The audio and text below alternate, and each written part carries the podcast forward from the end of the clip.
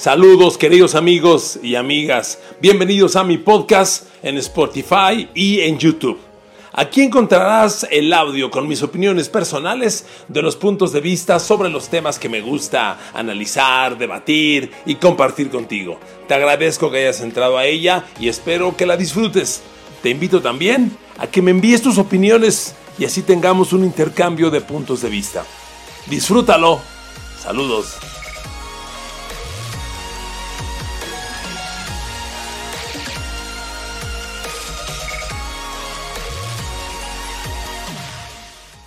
Los Pittsburgh Steelers necesitan un draft de impacto que les dé cuando menos dos nuevos titulares a la ofensiva. De lo contrario, va a ser muy difícil armar un ataque contendiente a playoffs o Super Bowl. Queridos amigos, bienvenidos a mi podcast. Enrique Garay les saluda con mucho gusto, con un enorme agradecimiento porque bajan mi podcast, lo escuchan, lo comparten, lo califiquen, lo califican aquí en Spotify, en YouTube, en Apple, en todas las plataformas. Bienvenidos. El draft está en puerta. ¿Y qué va a hacer? Here we go. Here we go, Steelers. Here we go. ¿Qué van a hacer?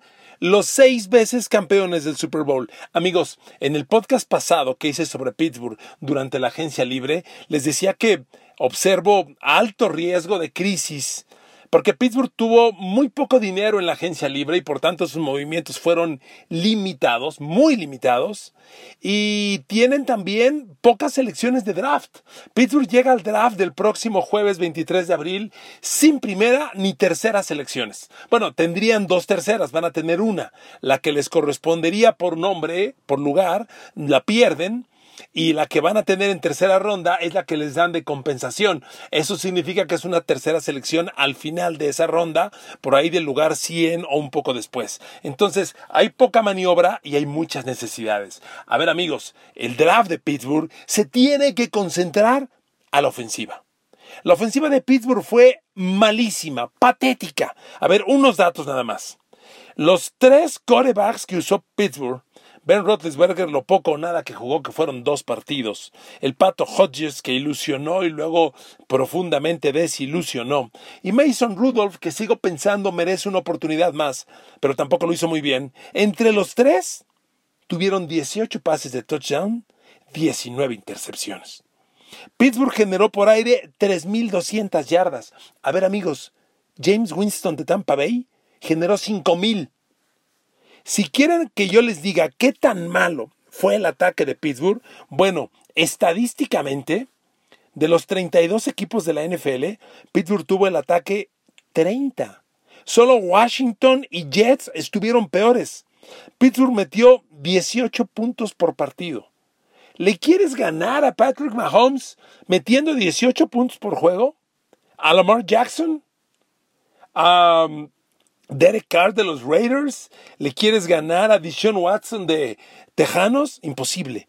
Pittsburgh necesita un draft de impacto a la ofensiva. El problema, como les decía, es que hay un bajo margen de maniobra. Le recapitulo las elecciones que tiene Pittsburgh. Pittsburgh no tiene primera, tiene la segunda ronda, que es la 49 global, es decir, de todos los jugadores elegidos en el draft, el 49 será el primero que escoja Pittsburgh. Después, su tercera ronda, que debería ser más o menos el 65, no la van a tener, la perdieron. Van a tener una tercera ronda que les dan de compensación, pero que va a ser el 102 global. Entonces Pittsburgh va a escoger el jugador 49 y el 102. Después el 124, el 135, el 198 y el 232, donde es más difícil conseguir jugadores de impacto, pero los ha conseguido Pittsburgh, ¿eh? Le recuerdo que Antonio Brown, ¿qué fue Antonio Brown? Quinta o sexta de draft, algo así. Y cuando eres quinta o sexta de draft, eres casi el jugador 200 de la liga. Y ve el talento que eligió Pittsburgh en esas rondas. O sea, sí se puede, aunque hay menor probabilidad de éxito. Pittsburgh necesita ataque.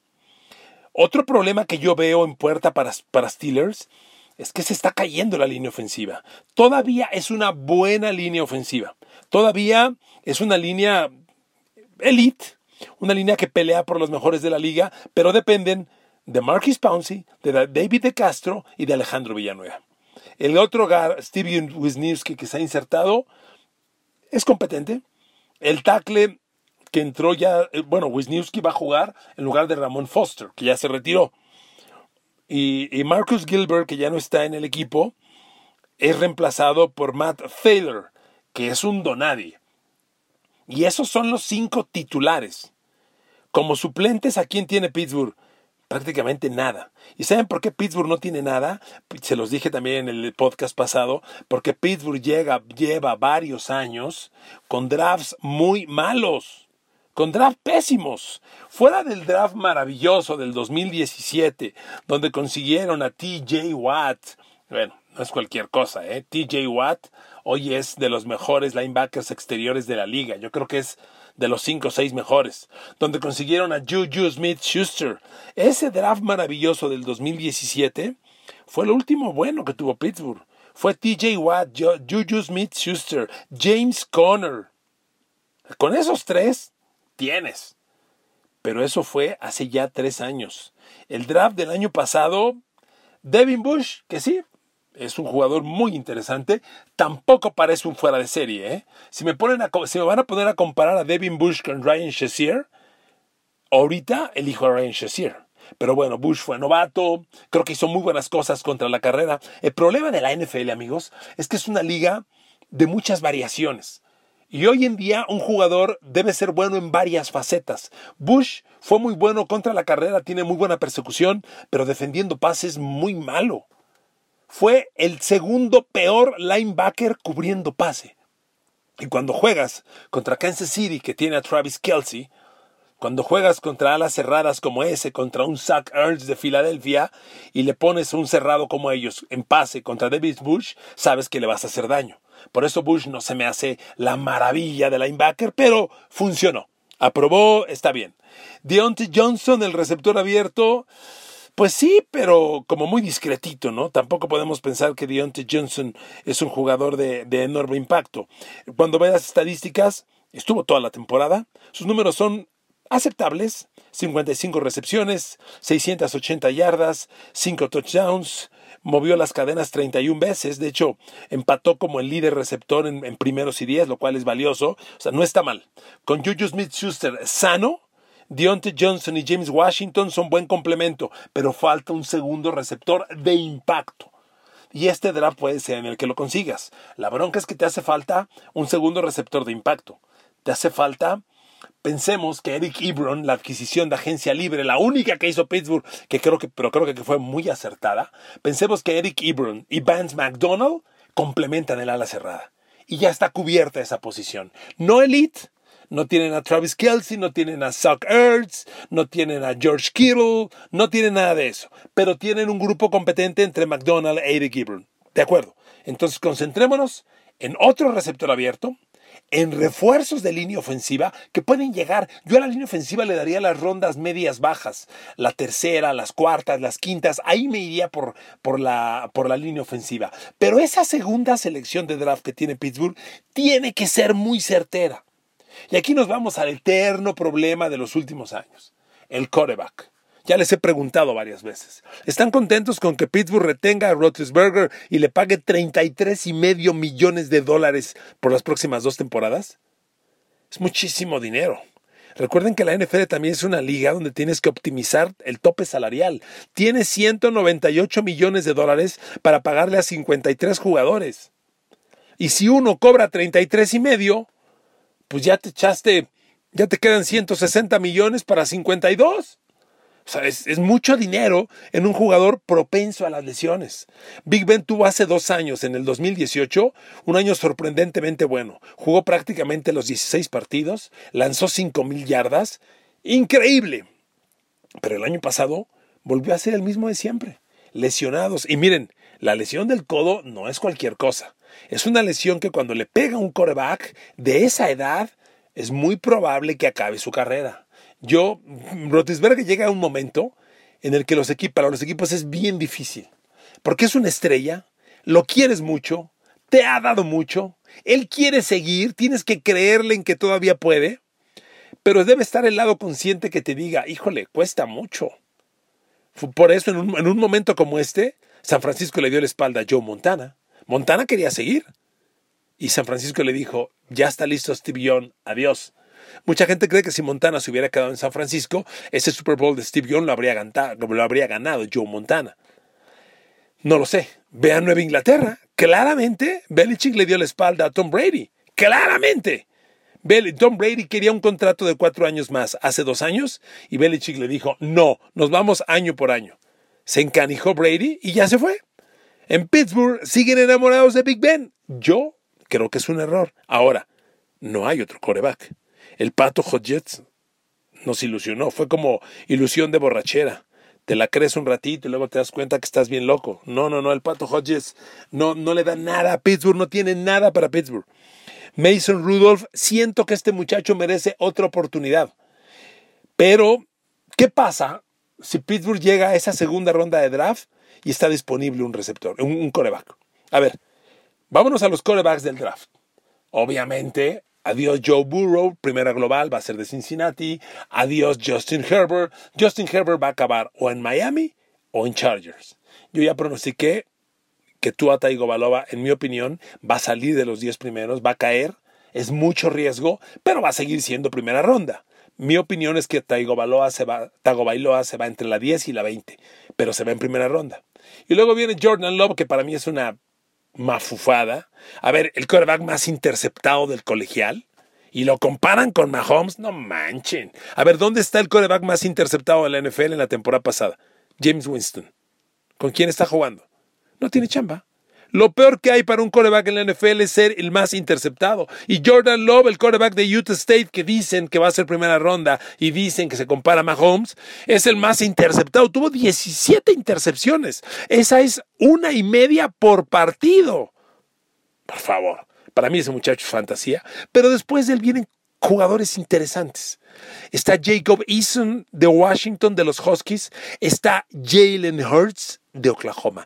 Este es el muchacho que a mí me gusta. Es más, en este podcast de Pittsburgh les voy a hacer un pronóstico. Yo creo que Jalen Hurts va a ser la sorpresa y se va a ir al final de la primera ronda. Es mi opinión. Pero ¿qué pasa si Pittsburgh lo tiene en la segunda ronda? Cuando Pittsburgh llegue a esa elección número 49 global, que bueno, no está mal, ¿eh? No está mal. Es la mitad de la segunda ronda. ¿Y si sigue Jalen Hurts? Esa es una alternativa seria. Dos, y ya les dije que, que, las necesidades de línea ofensiva, en mi opinión, hay que darles las cuartas selecciones de draft. Las dos cuartas o la quinta, ahí un par de linieros ofensivos, en mi opinión. En la segunda selección tiene que ser un éxito. O agarras un coreback de alta expectativa, que me gusta mucho, Jalen Hurts de Oklahoma, o un receptor abierto. A ver, es el año de los receptores abiertos. Los mejores se van a ir pronto. En la primera ronda se va a ir Jerry Judy de Alabama, se va a ir Henry Rocks de Alabama, se va a ir este, ay, me falta el CD Lamb de Oklahoma, se van a ir. Y es muy posible que se vaya Justin Jefferson de Louisiana State, que se vaya T. Higgins de Clemson. Pero miren, T. Higgins, Justin Jefferson yo creo que sí se va en la primera ronda al final. Pero T. Higgins es de los, puede, de los que puede caer en la segunda ronda. La Vizca Chinol de Colorado. Jalen Rager de Texas Christian. Denzel Mims de Baylor. Estos muchachos uno de ellos va a estar disponible. Lo va a estar. Y si Pittsburgh lo tiene, lo debe pescar. Pittsburgh no le falla con los receptores, no le falla. El año pasado, bueno, James Washington no fue lo que se esperaba, pero mal que bien fue líder receptor en un año pobre. Además, ¿cuánto es culpa de James Washington y cuánto es culpa de los pésimos corebacks que tuvo Pittsburgh? A ver, por Dios. Entonces, hace falta otro receptor. Si Juju Smith-Schuster está sano, con Deontay Johnson, y con James Washington, con Eric Gibron y con Buzz McDonald compiten, pero falta un receptor estrella, uno de impacto, uno más. Yo creo que puede ser alguno de los muchachos que le estoy mencionando. Brandon Ayuk de Arizona State, Jalen Rigor de Texas Christian, Denzel Mims de Baylor, eh, T. Higgins de Clemson, la Vizcachinol de Colorado. Estos cinco son de segunda ronda. Alguno va a estar para Pittsburgh y a mí me late que por ahí va. Pero, reitero, si Pittsburgh llega a esa segunda ronda, elección global número 49, y está disponible Jalen Hurts, coreback de Oklahoma, yo sí lo pesco. Miren, les platico un poco de Jalen Hurts. Jalen Hurts era el coreback de Alabama y el coreback titular hace tres años. y los metió a la final colegial. Pero era un, el clásico coreback de optativa que busca correr más que pasar. Era más corredor que pasador. Y la neta, claramente era un pasador muy limitado.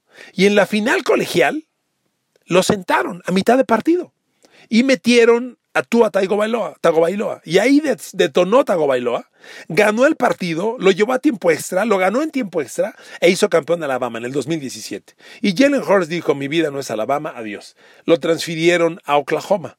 Perdió todo el 2018, como debe ser, cuando te transfieren de una universidad a otra, tienes que perder un año.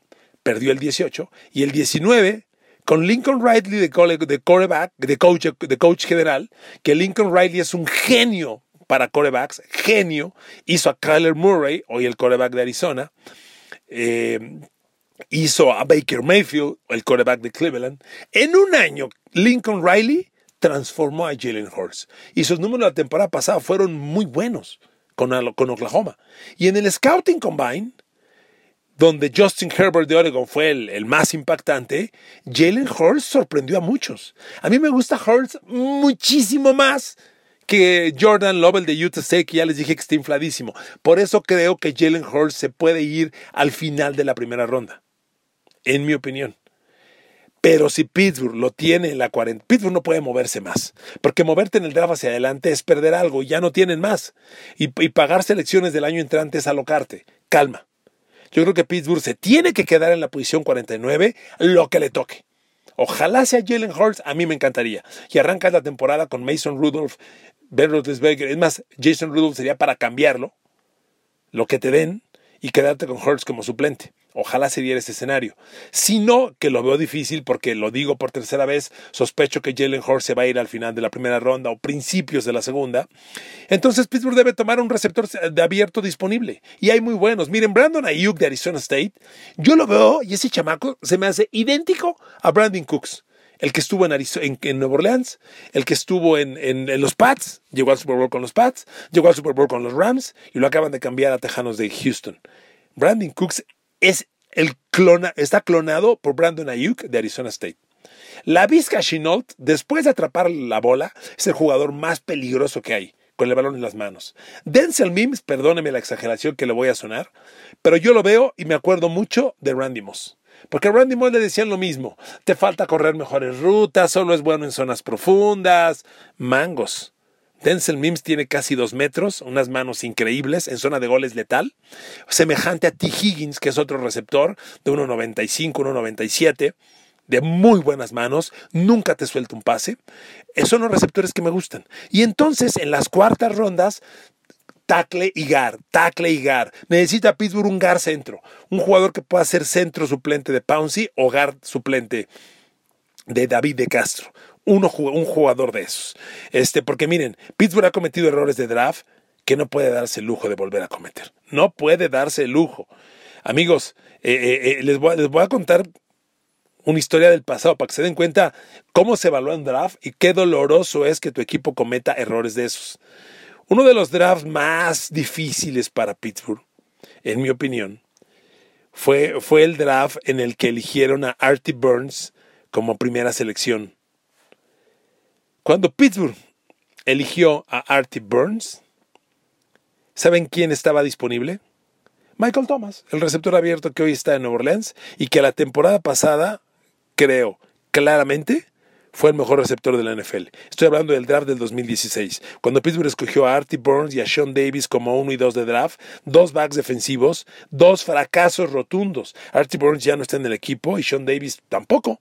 Los safeties de Pittsburgh van a ser Minka Fitzpatrick y Tremaine Edmonds.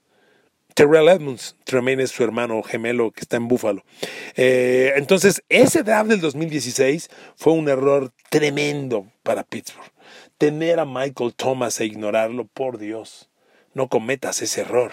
No lo cometas dos veces. Pero bueno, les pasó. Pittsburgh no puede darse esos lujos. Queridos amigos, Pittsburgh necesita un draft de impacto a la ofensiva. Lamentablemente, tienes un draft muy limitado. Pues lo siento, hay que sacarle agua a las piedras. De lo contrario, Pittsburgh tiene defensa de Super Bowl. Amigos, los números defensivos de Pittsburgh son excepcionales.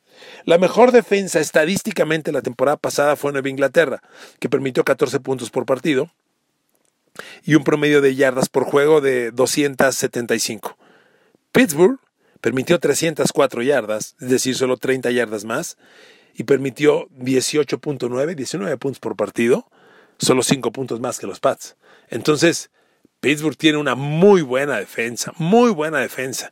Realmente los Steelers tienen defensa para hacer mucho ruido, transformar y competir al más alto nivel. Amigos, realmente el Super Bowl no está lejos para Pittsburgh, pero se necesita un año exitoso, se necesita un año de impacto, un titular de receptor abierto, refuerzos a la línea ofensiva y que Diosito les ayude para que Big Ben tenga un año respetable, o que Mason Rudolph enseñe talento, o que llegue Jalen Hurts, en mi opinión. Los quiero mucho, gracias por escucharme, bendiciones fuertes con la cuarentena y que Dios nos bendiga a todos. Un abrazo a todos y a todas, un abrazo y gracias.